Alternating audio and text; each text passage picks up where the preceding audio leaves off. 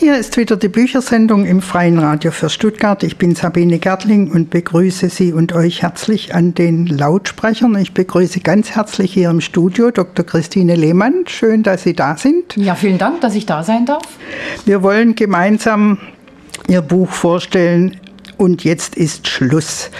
Dr. Christine Lehmann ist in Stuttgart-Vaihingen aufgewachsen. Sie ist aktives Mitglied im Ruderclub und in der Narrenzunft und im Verband deutscher Schriftstellerinnen und im Mathematik zum Anfassen e.V. und in Hörland, dem Netzwerk politischer Krimi-Autorinnen. Ich denke, wenn wir ihre verschiedenen Engagements besprechen wollten, da bräuchten wir mehrere Sendungen.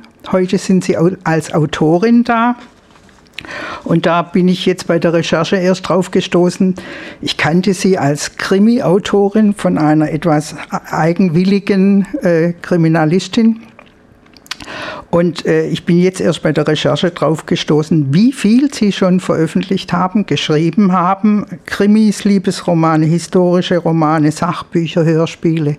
Sie sind hauptberuflich Autorin, kann man das sagen? Ja, sagen wir mal, meine Identität ist äh, Autorin oder Schriftstellerin, aber hm. ich habe äh, nie wirklich ähm, stabil davon leben können und deswegen habe ich auch immer viele andere äh, Berufe gehabt, äh, also vor allem journalistische Berufe. Hm. Und Sie sind Stadträtin hier in Stuttgart für ja. die Grünen. Das ist natürlich auch viel Arbeit. Ja. Oder viel, ja, braucht viel Zeit und viel Engagement. Also so viel zu Ihrer Person. Das Buch Und jetzt ist Schluss ist gerade rausgekommen bei der Kröner Edition, bei der, im Kröner Verlag bei der Edition Klöpfer, ich lerne es noch, äh, und hat eine besondere Stellung in ihren, in ihren Romanen. Es ist, glaube ich, der erste Roman, der auf der eigenen Familie beruht, kann man so sagen. Ja, also es ist... Ähm also es ist der erste Roman, der eigentlich, naja, so ein dicker Roman ist und der ein Familienroman ist und eine Familiengeschichte und äh, sehr viel eben mit meiner, also im mhm. Grunde alles mit meiner Familie zu tun hat. Wie, wie kam es dazu, dass Sie sich entschlossen haben, jetzt ein Buch über Ihre Mutter zu machen?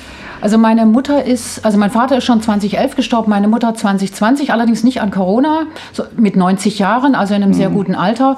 Und dann ist es ja, wie das immer so ist, die Kinder müssen die Wohnung ausräumen und äh, dabei bin bin ich auf also wirklich meterweise Aktenordner mit alten Briefwechseln, die bis in die Anfang der 50er Jahre zurückreichen, äh, mit dieser weitläufigen Verwandtschaft gestoßen.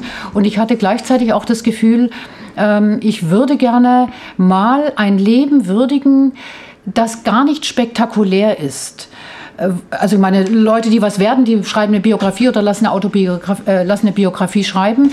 Aber ähm, Frauen, die so ein ganz relativ normales Frauenleben geführt haben, äh, über die schreibt ja niemand irgendwas. Und das hat mich wirklich gereizt. Mhm. Das heißt, Sie sind auch frauenbewegt? Ja, schon. Also ich bin seit den 80er mhm. Jahren Feministin und ich finde auch äh, diese andere Hälfte äh, der Gesellschaft, nämlich die Frauen, kommt in der Literatur wirklich auch zu kurz, auch im Blick auf ihr spezielles Leben. Also Männerbiografien, die schreiben ihre Karriere.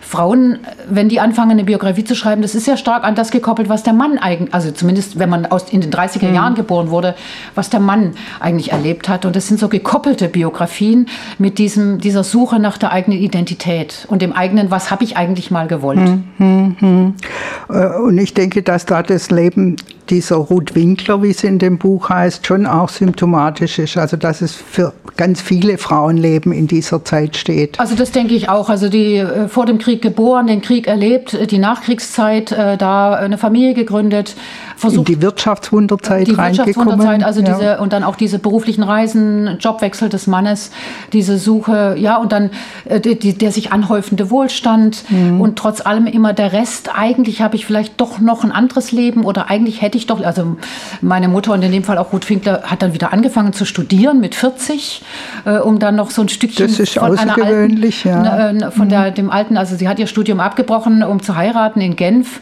und das, das hat sie immer gewurmt und dann dann hat sie mhm. eben wieder angefangen, ja. Die Lesestellen, die Sie ausgesucht haben, oder andersrum angefangen. Also es ist ein Familienroman, es ist ein Briefroman, weil Sie ja ganz viele Briefe gefunden haben, aber es ist auch eine Chronik dieser Zeit von circa 1930 bis 2020. So ist es. Und die Lesestellen, die Sie ausgesucht haben, die gehen stark auf diesen Chronikaspekt. Also wir hören jetzt ja, schon Familiengeschichte, aber in kleinen Portionchen, die Sie jetzt extra raus zusammengesucht haben aus diesem Roman. Das finde ich jetzt ein spannendes Experiment. Wir hören jetzt Appetithäppchen aus Ihrem Roman und jetzt ist Schluss. Vielleicht muss ich noch vorausschicken, die Situation, die Erzählsituation des Romans ist so, dass Ruth Winkler auf dem Totenbett liegt und ihr eigenes Leben erzählt, das sie eigentlich nie hat erzählen wollen, weil sie eigentlich so manches gar nicht mehr so genau wissen wollte. Deswegen ist er in der Ich-Form erzählt und Ruth Winkler ist die Erzählerin.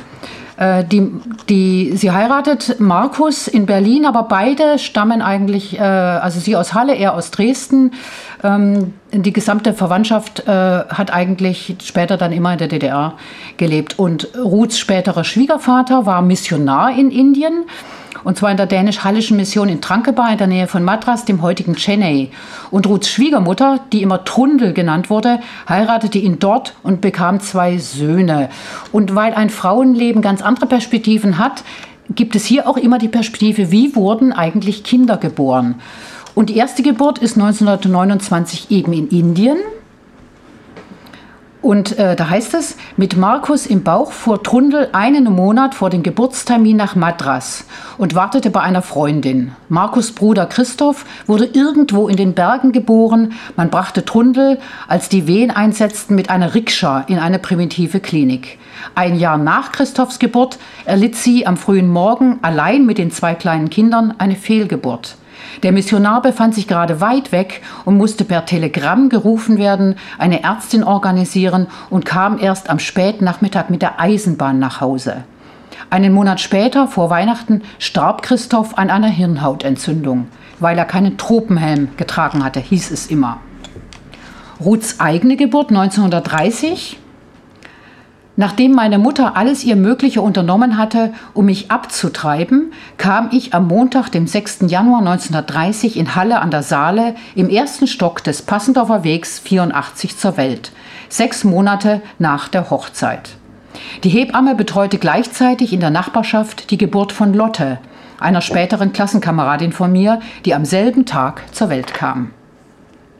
Dann heiratet sie in der Schweiz und bekommt selbst Kinder äh, und auch, und auch Freunde bekommen Kinder. Die erste Geburt in der Schweiz ist nicht ihre eigene, sondern die von Bekannten 1956. Bei Froni hatten die Wehen eingesetzt. Sie war etwas bestürzt und konnte es nicht ganz glauben, dass es nun ernst wurde. Bis zum Nachmittag saß ich bei ihr, dann begleitete ich sie im Taxi in die Klinik. Otto war schon dort, sie wurde sofort in den Kreissaal gebracht. Wir durften auch hinein, ich ging dann aber nach Hause. Otto blieb bei ihr, bis sein Sohn den ersten Schrei tat. Vorbildlich. Die ganze Zeit stand er bei ihr und massierte ihr den Rücken, wenn die Wehen zu schmerzhaft wurden, und bediente den Sauerstoffapparat. Das Kind war leider schon so groß, dass es mit der Zange geholt werden musste. Außerdem ist geschnitten worden, weil das Köpfchen nicht durchkam. Froni musste die ganze Zeit Entspannungs- und Atemübungen machen. In den letzten fünf Minuten, als geschnitten wurde, muss, geschnitten werden musste, bekam sie ein Narkosemittel. Drei Minuten nach Mitternacht kam der Kleine dann. Otto klingelte mich mitten in der Nacht heraus und erzählte mir alles haarklein. Er war still und in sich gekehrt, die Sache hatte ihn doch heftig mitgenommen. Trotzdem schwor er darauf, dass es gut sei fürs Vaterwerden, wenn man die Geburt mitmachte. Das Erlebnis wollte er nicht missen, sagte er immer wieder. Schon als er zur Tür hereingekommen war, hatte ich ihn zum ersten Mal ruhig erlebt, nicht so fahrig und laut. Er hatte auch ein ganz anderes Gesicht. Er strahlte vor sich hin. Auch Froni sah ganz anders aus, als ich sie am nächsten Tag besuchte, viel jünger und lebendiger. Ich hatte nicht gedacht, dass das Kinderkriegen die Menschen so umkrempeln konnte. 1958, Hannas Geburt, am Abend, als wir gerade ins Bett gegangen waren, bekam ich Unterleibsschmerzen. Für Wehen war es aber einen Monat zu früh. Ich rief Frau Dr. Bataclan an, die mir Aspirin empfahl, und wenn es dadurch nicht aufhöre, dann sei es das eben. Gegen Mitternacht war ich mir sicher, es sind die Senkungswehen und schickte Markus in den Keller, damit er einen Koffer holte. Außerdem musste er noch die Windeln bügeln. Man muss schon arbeiten, auch wenn das Kind noch gar nicht da ist, nörgelte er. Gegen zwei Uhr rief er ein Taxi. Im Krankenhaus erklärte Markus Feige, das sei Weibersache, er werde etwas warten und dann angelegentlich gehen. Aber er blieb und hielt meine Hand. Frau Dr. Bataclan kam gegen 7 Uhr, stellte überrascht fest, dass das Kind gar nicht mit dem Kopf vorankam, sondern mit dem Steiß, und um Viertel vor acht hatte ich es vollbracht. Unsere Tochter war da, geboren bei Vollmond am Sonntag, den 23. November 1958. Ihre Augen waren vergissmeinnicht blau, ihre Haare braun. Schrumpelig war sie gar nicht. Und dann Evas Geburt 1959. Am Mittwoch, den 28. Oktober, halb elf in der Nacht, kamen die Wehen. Wir fuhren sofort mit dem Taxi in die Klinik. Während ich noch meinen Namen buchstabierte, ging es auch schon los und ich wurde im Laufschritt in den Kreissaal gebracht. Um 23 Uhr war Eva auf der Welt. Ihr Köpfchen war völlig zerquetscht. Ich war sehr erschrocken, aber man sagte mir, das sei normal. Hanna war ja eine Steißbord gewesen. Eva hatte schwarze Haare, wenn auch nicht viele. Ihre Augen waren ganz dunkel zwischen goldgrün und goldbraun. Ich fand den Gedanken hübsch, dass wir eine blonde und blauäugige und eine dunkle Tochter haben würden. In der DDR gingen die Geburten etwas ruppiger ab, 1960. Silas, das ist der Bruder von Markus, Silas meldete uns im März 1960 die Geburt seiner Tochter. Er schrieb, um in der zeitlichen Reihenfolge zu verfahren, beginne ich damit, dass Astrid am Sonntagnachmittag in die Klinik entschwand und Magdalena erst am Dienstagnachmittag ankam. Sie hat es also nicht so leicht gehabt wie Ruth. Immerhin war bemerkenswert, dass pünktlich um 13 Uhr bei Magdalenas Geburt, bei Magdalenas Erscheinen zum ersten Mal seit Wochen die Sonne schien. Die Familie saß seit Sonntag untätig am Telefon herum und erwartete den Anruf, nach dessen Erfolgen ich in die Klinik fuhr und die Bescherung sogleich, gehüllt in einen weißen Arztkittel, in Augenschein ne-, nahm, wobei sich die in solcher Situation vorschriftsmäßigen Gefühle in der Tat einstellten. 1964, auch wieder DDR, Habemus filiam, telegrafierte Nathan. Auch sein erstes Kind war eine Tochter. Markus befürchtete, dass die Winklers aussterben würden. Nathan schrieb, die Sache an sich war grässlich. Bella hat Furchtbares durchgemacht und sie war auf der Grenze.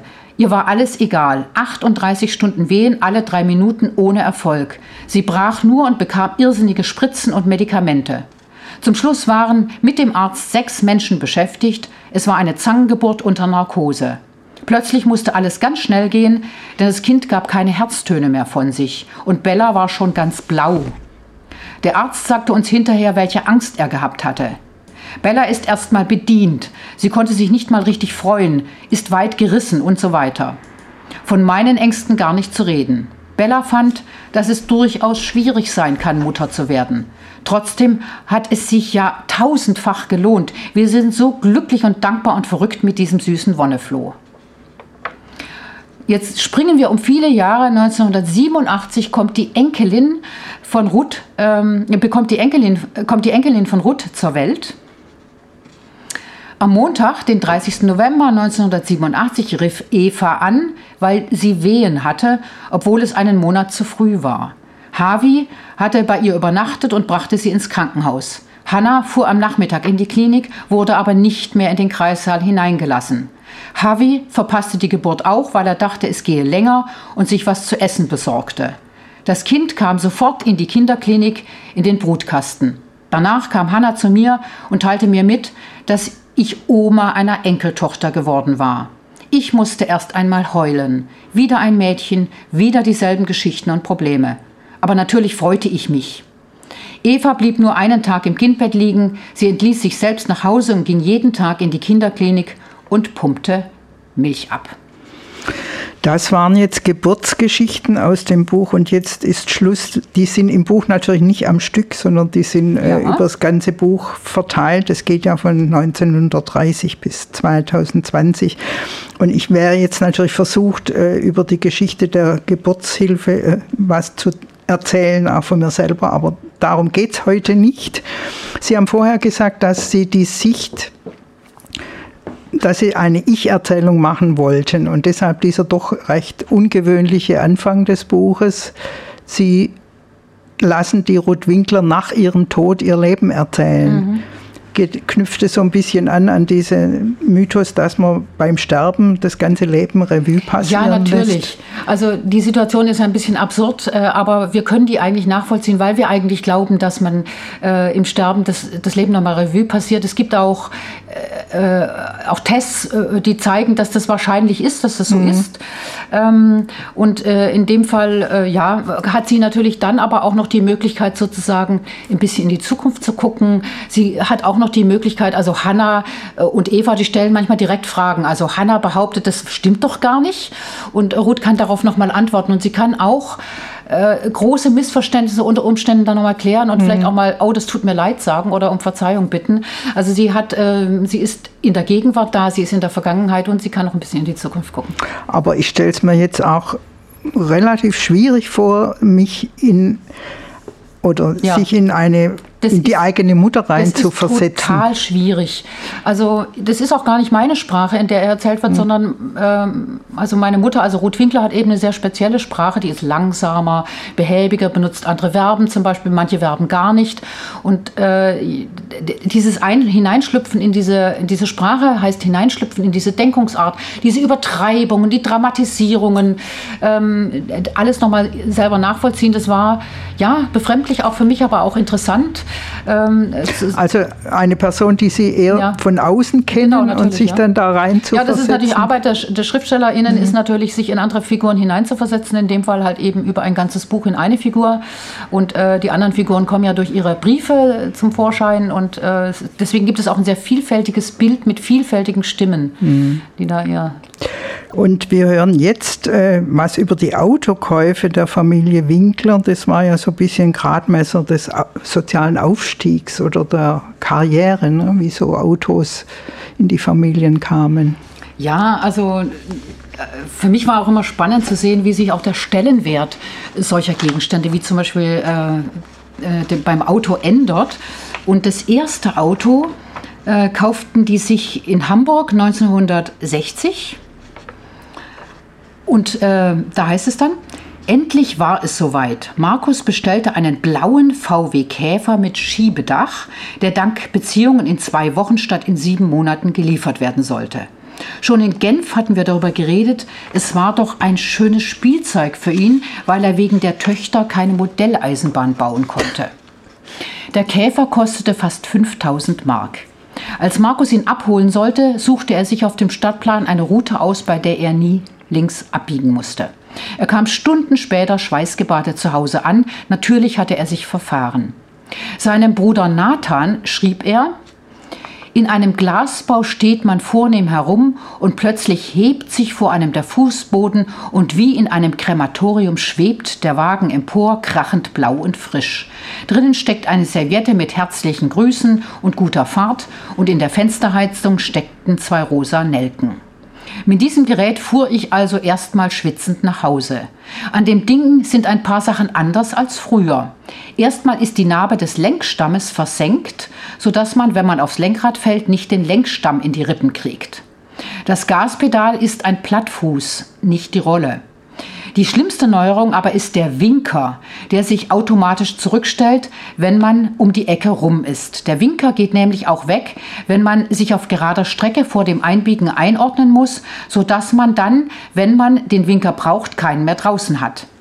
Das Zurückstellen ist nämlich mit dem Lenkrad gekoppelt. Im Prinzip natürlich lieb gedacht. Da man sich daran gewöhnt, nicht auf das Winkerrückstellen zu achten, bleibt er natürlich Ewigkeiten draußen, wenn man sich dann entschließt, doch nicht abzubiegen.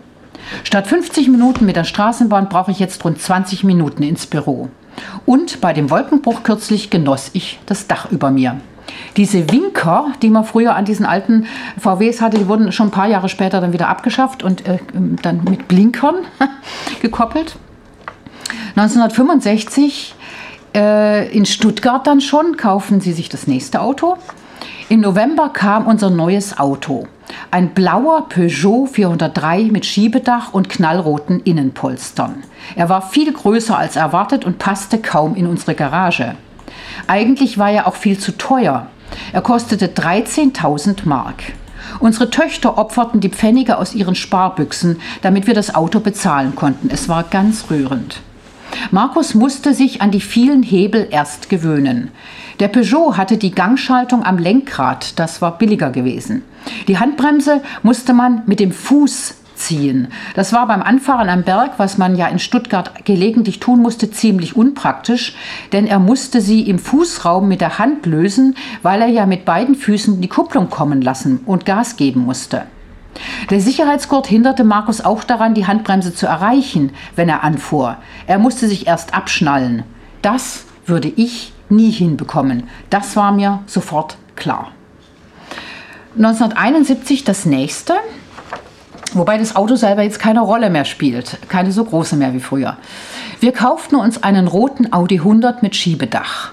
Er war noch keine zwei Wochen alt, als Markus damit nach Evas Kindergeburtstagsfeier die Schulfreundin nach Hause fuhr und ihm auf der Rückfahrt einer hinten reinkrachte, als er anhielt, weil von rechts die Polizei kam.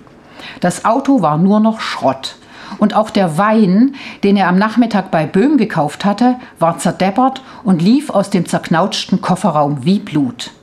Die Versicherung des anderen bezahlte nicht nur das neue Auto, diesmal weiß, sondern auch den Wein.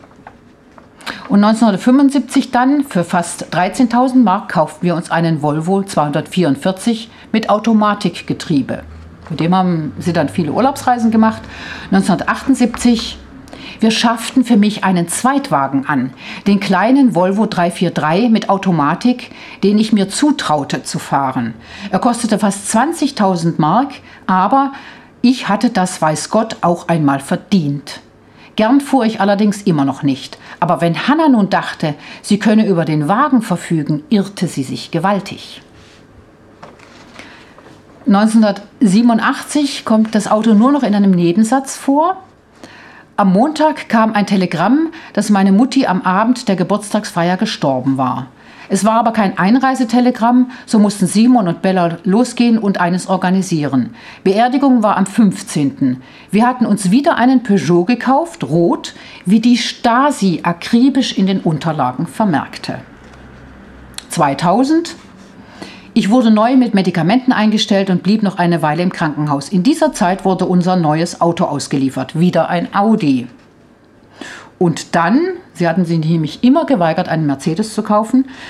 Wir kauften uns 2008, wir kauften uns noch einmal ein neues Auto. Zum ersten Mal einen Mercedes, die A-Klasse, weil die Sitze höher waren und man leichter ein- und aussteigen konnte und weil er eine Einparkhilfe hatte. Eva besorgte uns einen gebrauchten für 17.000 Euro. Für den alten Audi bekamen wir noch 11.000 Euro. Das waren jetzt die Autokäufe der Familie Winkler. Woher wissen Sie das alles?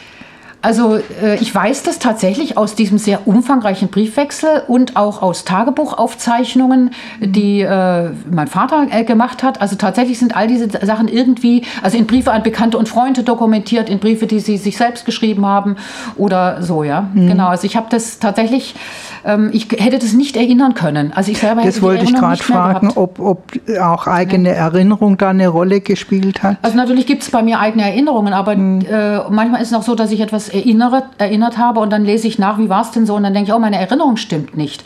Andersrum, ich habe was in Briefen gelesen, also was die kleinen Kinder so anstellen, mhm. was weiß ich, man beißt sich auf die Zunge, hol, holt sich die Nase oder schiebt sich irgendwas in die Nase, muss wieder rausgeholt werden, wo, wo ich dann, wo mir dann plötzlich auch meine eigene Erinnerung wieder kam sozusagen total verschüttet, aber hm. dann kommt sie dann hm. wieder. Hm. Also es war schon, es war schon auch ein Dialog äh, meiner Erinnerungen mit, mit dem, was tatsächlich was wirklich ist, war, was wahr ist, was damals Wirklichkeit war. Hm. Auf dem Buch und jetzt ist Schluss steht Roman drauf. Wir haben aber schon gehört, dass es auf Briefen und auf Dokumenten beruht. Ähm, wie viel Wahrheit, wie viel Wirklichkeit steckt in dem Buch? Ja, das ist natürlich eine schwierige philosophische Frage, sagen wir mal so. Es ist vielleicht auch eine Autofiktion, aber es ist sehr fiktional durch diesen Anfang, also den Perspektivwechsel, den ich begehe. Also ich schreibe ja nicht über jemanden, sondern die Person erzählt mhm. selber. Und für mich war das dann immer faszinierend zu sehen, wie hat man denn in den 50er Jahren bestimmte Konflikte ausgedrückt. Zum Beispiel hatten äh, Ruth äh, und Markus, also die Eheleute, keinen Begriff für Verhütungsmittel. Also die haben dann Schutzmaßnahmen, äh, solche Worte. Also es ist viele so Kleinigkeiten, wo man denkt, ah, das ist damit gemeint, aber das würden wir heute ganz anders sagen.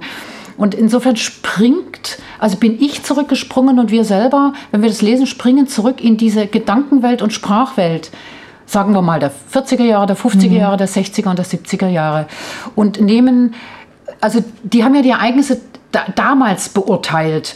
Und im Rückblick würde man die vielleicht anders beurteilen oder würde ich die auch anders beurteilen. Das sehen wir dann bei den, bei den nächsten mhm. Sachen, die ich vorlese. Also so politische Ereignisse zum Beispiel, die man in dem Moment, wo sie erlebt wurden, anders beurteilt, als man sie im Rückblick beurteilt. Also die dann eben für uns heute Nebensachen sind, aber damals Hauptsachen und mhm. umgekehrt.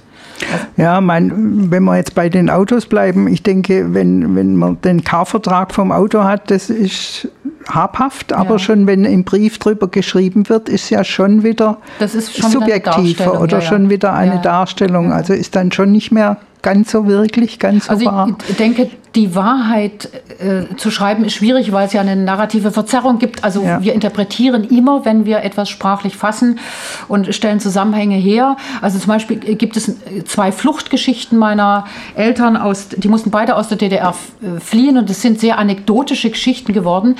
Wenn man aber die Briefe liest, merkt man, die Anekdoten waren damals gar nicht so zugespitzt, sondern mhm. die Verhältnisse waren etwas anders. Äh, ob sie dann so wahr war, wie sie sie damals empfunden haben, äh, weiß ich nicht, aber schon, aber sie entkräften schon mal die Anekdote. Also man rückt der Wahrheit ein Stückchen näher. Mhm. Äh, und ich habe eben gemerkt, dass das Leben selbst, wenn es sich so abwickelt, sehr viel ungenauer ist, äh, weniger leicht interpretierbar. Es geht in die eine und andere Richtung. Und erst im Rückblick sagen wir, es ist in diese Richtung gegangen. Äh, und dieser Blick, mhm. diesen mhm. Blick sozusagen auf ein Leben zu werfen, das fand ich persönlich als Schreibende irrsinnig spannend. Und direkt immer in der Zeit, immer über, die, Zeit. über die Sie schreiben. Und dieses, aha, so war das. Ja, und das geht einem als Leserin natürlich auch so, dass man einfach erinnert wird auch an politische Ereignisse. Und ich bitte Sie jetzt, diese Geschichte mit den, oder die politischen Stationen mhm. vorzulesen. Also klar ist natürlich, dass relativ viel Politik äh, stattfindet, weil ich meine, der Krieg, Nachkrieg und so weiter, das war ja mhm. alles irgendwie Politik. Man ist ja immer ein politischer Mensch. Das hat jetzt für die Ruth Winkler nicht so einen Stellenwert Stellenwert gehabt. Also sie hat nicht permanent über Politik gesprochen, aber so ein paar ähm, Ereignisse, an die wir uns alle auch erinnern, äh, spielten auch in den Briefen eine Rolle. Deswegen spielen die auch in dem Roman eine Rolle. Zum Beispiel 1961 in Hamburg war das noch, äh, in, ja, in Hamburg war das noch. Am 17. September schritten wir zur Wahl, einmal alle vier Jahre Demokratie spielen. Aber in der Schweiz hätte ich als Bürgerin überhaupt nicht wählen dürfen, weil in der Verfassung nur von Bürgern die Rede war und damit eben nur von Männern. Es war keine Frage, dass wir Willy Brandt wählten. Denn wenn wir einen Politiker hassten, dann Adenauer. Markus schimpfte, wir hätten seit Jahren die Wiedervereinigung und einen Friedensvertrag nach österreichischem Muster haben können, wenn dieser Katholik nicht der Meinung gewesen wäre, die Kommunisten seien der Antichrist und die NATO sei wichtiger als das eigene Volk. Sicher wäre die Wiedervereinigung nicht im westlichen Sinne erfolgt, aber wir hätten uns darin zurechtfinden können. Dem Westen hätte sicher etwas mehr soziale Einstellung wahrlich gut getan. Die künftige Geschichte werde doch auf nichts anderes hinauslaufen als auf die Bemühungen um die Wiedervereinigung. Oder dann so ein Ereignis wie 1962 in Hamburg. Im Februar tobte Freitagnacht ein Sturm. Wir fanden ihn gar nicht so besonders, allerdings fiel in ganz Poppenbüttel der Strom aus. Das war die große Stunde unseres Transistorradios und unseres Campingkochers, auf dem wir Suppen und Kaffee für das ganze Haus kochen konnten. Am Sonnabend war klar, dass die Sturmflut einen Deich zerstört und ein Wohngebiet im Süden überschwemmt hatte. 300 Menschen kamen dort ums Leben. Sie hatten nicht gewarnt werden können, behaupteten die Behörden. Das konnten wir kaum glauben. Den Alteltern schickten wir ein Telegramm, bei uns alles unversehrt, Brief folgt. Nathan schrieb, wir hören seit gestern die Berichte im Radio über das Unwetter und den Schaden bei euch. Wir sind hier schon ganz aufgeregt, wie erst ihr. Wir hoffen aber, dass eure Gegend nicht betroffen ist. War Markus gerade zum Dienst? Das Wasser soll ja bis in der Stadt gewesen sein. Es war sicher eine schlimme Zeit für, für alle. Auch wir bekamen es zu spüren. Riesige Tannen liegen entwurzelt auf der Straße. Der Sturm deckte unser Dach an manchen Stellen ab, dazu ein Schneetreiben, das man kaum einige Meter weit sah. Unser ganzer Dachboden lag voller Schnee. In Halle hat der Sturm das halbe Rathaus abgedeckt. Oder auch so etwas, an das wir uns immer wieder erinnern, 1963 am Abend vor Hannas fünften Geburtstag wurde Kennedy erschossen. Da es am Freitag nach den 19 Uhr Nachrichten geschehen war, riefen wir uns gegenseitig an. Jetzt gibt es wieder Krieg, dachte ich. Am toten Sonntag fuhr Markus zum Bahnhof, um Zeitungen zu holen. An den Kiosken rissen sich Trauben von Menschen die Blätter aus der Hand. Markus war fassungslos. De Gaulle überlebt ein Attentat, obwohl es nicht wichtig gewesen wäre, und einer wie Kennedy wird trotz aller Sicherheitsvorkehrungen erschossen. Und dann etwas, was in unserer aller Gedächtnis ist, äh, auch derer, die noch jünger sind, 1972. Am Freitag, den 2. Juni, saßen wir in Stuttgart eine Stunde ängstlich in den Häusern. Zwischen 2 und 3 Uhr sollten drei Bomben explodieren. Das nahmen wir ernst, denn im Mai hatte es Bombenanschläge gegeben, US-Soldaten waren gestorben, im Axel Sprinner Haus waren Bomben explodiert. Sie hatten trotz der Warnungen das Gebäude nicht geräumt, viele Menschen waren verletzt worden. Und nun war Stuttgart dran. Tagelang wurde Panik verbreitet und die Drohung der Bader-Meinhof-Bande zugeschrieben. Die Schulen schickten die Kinder um halb, elf, halb zwölf nach Hause. Vor unserem Haus stand seit einigen Tagen ein BMW. Und solche Autos benutzten die doch. Eva erinnert sich, dass Markus am Mittag nach Hause kam, die Kinder ins Kinderzimmer schickte und die Tür zumachte. Als sie fragte, warum, sagte er, die Tür fliegt dann wieder auf, wenn der BMW hochgeht. Nichts passierte. Wir waren durchaus im Zwiespalt. Einerseits fanden wir die Springerpresse unerträglich, andererseits fand ich es nicht richtig, aus politischen Gründen Menschen zu töten. Markus überlegte, was wir tun würden, wenn einer der Terroristen bei uns klingelte und um Asyl bat. Gott sei Dank ist das nie geschehen, denn es war kein Spaß, sie hatten ja Waffen, und wir sahen für sie doch genau wie die Spießbürger aus, die sie bekämpften. Bader, Raspe und Mainz waren einen Tag vor unserer Bombendrohung in Frankfurt nach einer zweistündigen Schießerei verhaftet worden. In der Tagesschau sahen wir, wie ein abgemagerter Mann nur mit einer schwarzen Unterhose bekleidet von Polizisten abgeführt wurde. Sie traten in Hungerstreik. In Stuttgart-Stammheim begann man für 12 Millionen Mark einen Hochsicherheitstrakt samt Gerichtssaal für die RAF-Häftlinge zu bauen. Am 9. November war Holger Mainz tot, trotz Zwangsernährung. Dabei irrten sie sich gewaltig, wenn sie dachten, sie könnten bei uns die Revolution herbeiführen. Es war völlig sinnlos.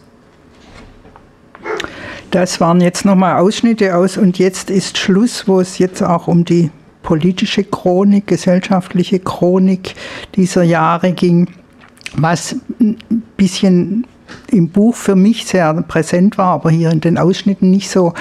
Diese Missverständnisse und diese Kränkungen, die zwischen den Verwandten, die im Osten gelebt haben und den, äh, die im Westen gelebt haben, sich durchgezogen haben wahrscheinlich in jeder Familie, aber ich denke hier nochmal besonders. Dann natürlich verstärkt durch verstärkt. eine Grenze und ja. durch äh, sich entwickelnde völlig andere Lebenswelten. Also die einen im Westen konnten wahnsinnige Urlaube machen, konnten sich ein Auto kaufen, die in der DDR mussten sich Autos schicken lassen. Also das waren ja alles Pfarrer, also die mhm. Verwandten, die haben dann von Westgemeinden Autos gekriegt, aber äh, die Reisen waren furchtbar. Sie konnten ja nicht ins Ausland gehen und in irgendwelchen Heimen äh, äh dann irgendwie spazieren gehen und nachts in, in ein Zimmer sitzen. Also diese, und dann natürlich diese Erwartungen, dass, ähm, dass die Westverwandtschaft Pakete schickt. Und viele Streitereien gehen dann natürlich darum, was in den Paketen drin ist, äh, äh, warum äh, man das nicht schicken kann. Man habe doch im, was weiß ich, Quellekatalog gesehen, dass es das im Westen gibt, aber dann ist das nicht so einfach zu besorgen. Also viele solcher Missverständnisse, äh, auch ihr habt keine Lust, uns zu besuchen, weil ihr kommt nicht, dabei ist es schwierig mit der Einreise, die Genehmigung kommt nicht immer oder das sind falsche Termine und so weiter. Also natürlich in vielen Familien, aber da noch verstärkt durch eine Grenze und äh, und sagt und, und, andere Lebensumstände. Und andere Lebensformen ja, und ja. andere Erwartungen und auch das Erwartung, äh, also auch das Gefühl in der DDR, dass man zu kurz kommt, dass man nicht das kriegt, was einem eigentlich zusteht, dass das Leben nicht normal ist und dass die im Westen ein normales Leben haben. ja, was ist normal? Da Ja. könnte man jetzt natürlich auch wieder drüber philosophieren. Aber ich fand es schon auch spannend, dass diese deutsch-deutsche Geschichte im Alltag nochmal aufgedröselt wird. Das ist über 30 Jahre her. Mhm. Wir, viele wissen es gar nicht mehr, wie das war. Und Ja. Ich meine dann auch diese DDR-Reisen, also klar, also diese, dieses, diese andere Welt, in die man da kam, also ohne Reklame, ohne mit wenig Beleuchtung, dunkle Landschaften, wenn man dem Zug durchfuhr. ja, ja. Also heute auch gar nicht mehr Die vorstellbar. Kontrollen in den Die Kontrollen Zügen, natürlich an den Zügen. also auch ja, immer ja. die Fopos, also die Volkspolizisten auf der Straße, die jederzeit anhalten und Pässe kontrollieren konnten. Also dieses Klima der Angst und Unterdrückung. Äh, Das waren schon, also ich möchte, also ich persönlich möchte es gar nicht missen. Äh, Ich bin froh, Hm. dass ich das erlebt habe. äh, ja, Ja. weiß ich nicht, ob ich das so sagen Ja, einfach würde. auch um unseren Wohlstand zu relativieren und auch die Freiheit, in der wir gelebt haben. Ja, das stimmt Ja. natürlich.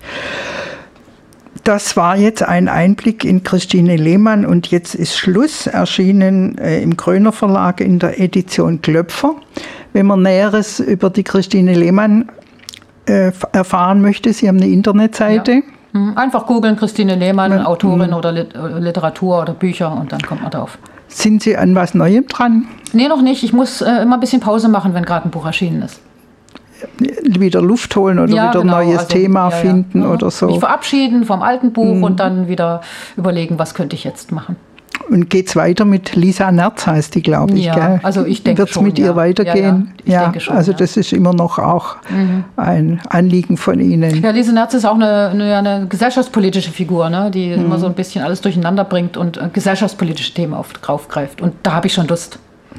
Okay, dann wünsche ich Ihnen da ja demnächst wieder Schreiblust. Wir sind gespannt, was Neues kommt. Verantwortlich für die Sendung war Sabine Gertling. Soweit die Büchersendung von heute. Ich wünsche noch viel Spaß beim Freien Radio für Stuttgart. Bedanke mich herzlich bei der Frau Christine Lehmann für Ich den Besuch hier im Studio. Ich fand es spannend und wir könnten, glaube ich, noch weiterreden, aber unsere Stunde ist rum. Tschüss.